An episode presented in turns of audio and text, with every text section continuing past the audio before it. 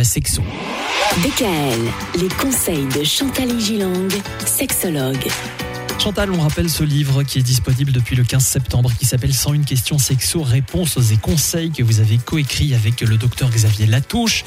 On feuillette euh, ensemble ce livre tout au long de cette semaine avec euh, une nouvelle question qu'on se pose aujourd'hui, qui est la question numéro 13 du livre. À quel moment un couple peut-il être considéré comme stérile? La stérilité à laquelle on préfère le terme d'ailleurs d'infertilité maintenant est le fait pour un couple de ne pas réussir à concevoir un enfant. Il faut bien entendu un certain recul avant de parler de ça.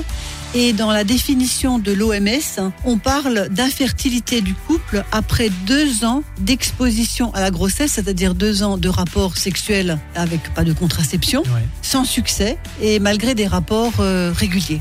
Bon, en tout cas, c'est un problème qui est finalement assez répandu, hein, l'infertilité. Assez répandu.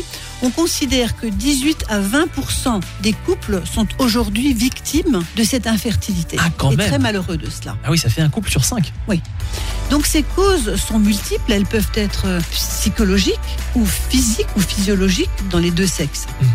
Et moi qui vois beaucoup de personnes dans mon cabinet euh, me parler de ce problème, je vous assure, Michael, que la stérilité ou, ou l'infertilité empoisonne la vie de nombreuses personnes. Ouais. Quand on voudrait fonder une famille, devenir un papa, devenir une maman, et que ça ne fonctionne pas, à un moment donné, c'est redoutable. En général, c'est quoi? C'est plutôt les femmes, plutôt les hommes qui en sont la cause? Un quart des stérilités sont d'origine masculine. Ouais. Hein, par exemple, de l'azospermie, on n'a pas suffisamment de sperme et un sperme pas de bonne qualité. Un tiers sont féminines et un tiers sont mixtes. Et environ 10% des causes ne sont jamais véritablement identifiées. Ah ouais. Il avoir un blocage aussi. hein.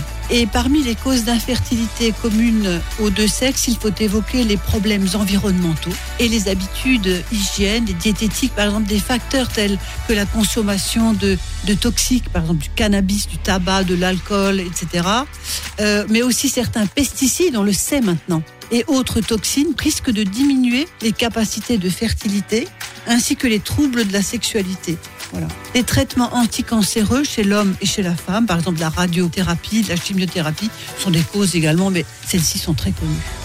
Demain, pour terminer la semaine, une autre question euh, très différente, celle-ci, qu'on a encore euh, piochée dans le livre 101 questions sexo, réponses et conseils. Comment augmente-t-on le volume des seins? Sacrée question. Réponse demain vendredi. DKL. Retrouvez l'ensemble des conseils de DKL sur notre site internet et l'ensemble des plateformes de podcast.